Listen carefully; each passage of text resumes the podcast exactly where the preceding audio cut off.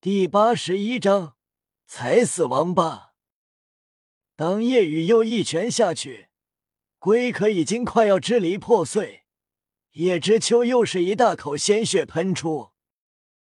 感受到夜雨再次抬起拳头，他惊慌无比。这一拳下来，龟壳就会完全破碎消失。叶知秋快速解除玄龟护体，使用玄水激荡。水流激射而出，夜雨一拳轰出，激射而来的水流消散，强大的力量直接将叶知秋震飞。叶知秋砸趴在地上，全身疼痛。即便水流阻挡了一部分力量，但这恐怖的力量落在自己没有玄龟护体的身上，更是伤上加伤，全身剧痛。又是一口鲜血喷出，面色惨白。他感觉体内五脏六腑都快破碎，最起码皲裂出血了。叶知秋无比恐惧，他已经失去了战力。玄龟封锁消散，夜雨一步步走来，让叶知秋内心愈发沉重，如同死神在靠近。别别杀我！关于你的一切，我不会说出去，求你别杀我。夜雨讽刺：“如果是我落败，换做是我，你也不会放过我。”夜雨的话已经很明了，语气森林，他知道自己必死无疑。叶知秋惊惧无比，趴在地上，不断朝着夜雨相反的方向爬着。竭尽全力也没用，伤势太重，爬得跟王八一样慢。你现在的样子像极了王八，死吧！夜雨掠至叶知秋身侧，右脚抬起，重重落下。啊！凄厉的惨叫声响起，叶知秋背部直接凹陷，骨骼碎裂。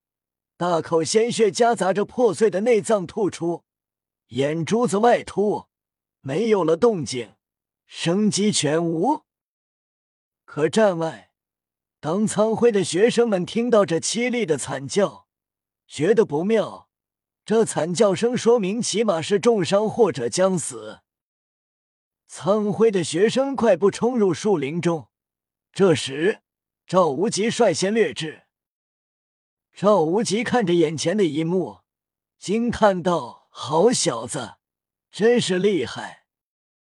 赵无极没想到叶雨把五十三级的防御系魂王给杀死了，这样的越级战斗从未出现过，太过离谱。赵无极惊叹：“真是妖孽啊！”叶雨收回武魂，杀死叶知秋。自身魂力也消耗快完了。这时，苍辉的学生来到，看到趴在血泊中的叶知秋，面色惊变，惊呼道：“老师！”他们围上去，低头一看，随着叫唤没有反应，轻轻摇晃了一下，将叶知秋反过来。映入眼帘的是惨白的面孔，饱涂在外、失去色彩的眼珠子。老老师死了，怎怎么会？老师怎么可能会被杀死？苍辉的学生顿时纷纷后退，聚拢在一起，惊惧看向赵无极。他们极为气愤，看向夜雨：“你真是卑鄙，把老师引入树林，原来是有帮手。”他们以为夜雨有多厉害。敢一个人面对他们老师？刚才听到惨叫声，他们难以置信，不敢相信叶知秋被叶雨给伤到。现在到了后，他们知道了，这里埋伏着一个人。叶雨懒得解释，赵无极道：“就是老子杀的，怎么有意见？对我的学生起了杀意，老子自然不会放过他。”话落，赵无极身上七个魂环浮现，黄黄紫紫黑黑黑，这顿时把苍辉的十多个学生全部吓住了，全部惊惧后退，颤声道：“魂魂圣，我我们快跑！”苍辉学生四散而逃。夜雨道：“谢谢赵老师。”赵无极这样做，让苍辉学生以为叶知秋是被赵无极杀的。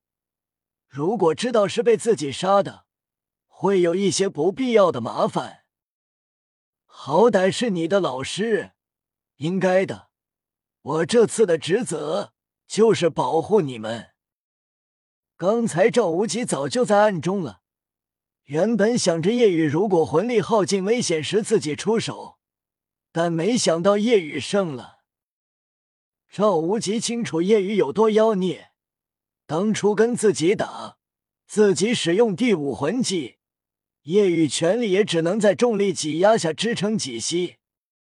赵无极觉得叶雨的全力能杀死四十九级魂宗。